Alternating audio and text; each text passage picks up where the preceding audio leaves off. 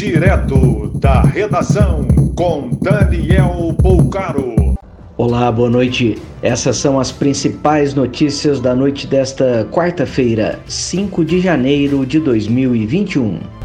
Em conversa com apoiadores nesta terça-feira no Palácio da Alvorada, Bolsonaro afirmou que, abre aspas, o Brasil está quebrado, eu não consigo fazer nada, fecha aspas.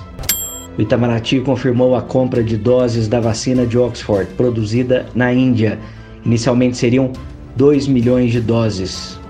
A Justiça Federal de São Paulo determina que o Ministério da Saúde comunique a falsidade dos chamados feijões mágicos, comercializados por até mil reais pelo pastor evangélico Valdemiro Santiago. Ele afirma que esses feijões curam o coronavírus. O prefeito de Manaus, David Almeida, decretou situação de emergência por 180 dias por conta do Covid, permitindo contratação temporária de serviços e compras de materiais. A Justiça determinou nova eleição para a presidência da Câmara de Caracaraí, sul de Roraima. Dois vereadores se declararam presidentes na primeira sessão do ano.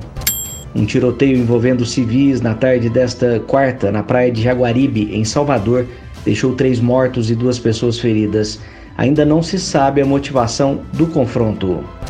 O candidato que vai prestar o Enem já pode conferir os locais de prova. O cartão de confirmação de inscrição foi divulgado hoje. O governo de Minas Gerais pretende reativar neste semestre 42 balanças de pesagem nas rodovias do estado.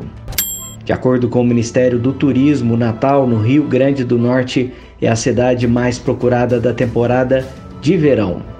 Após temporal, a cidade mineira de Muriaé ficou infestada de baratas. A prefeitura afirma que realiza limpeza, mas não tem veneno para os insetos. Centenas de pessoas estão desalojadas.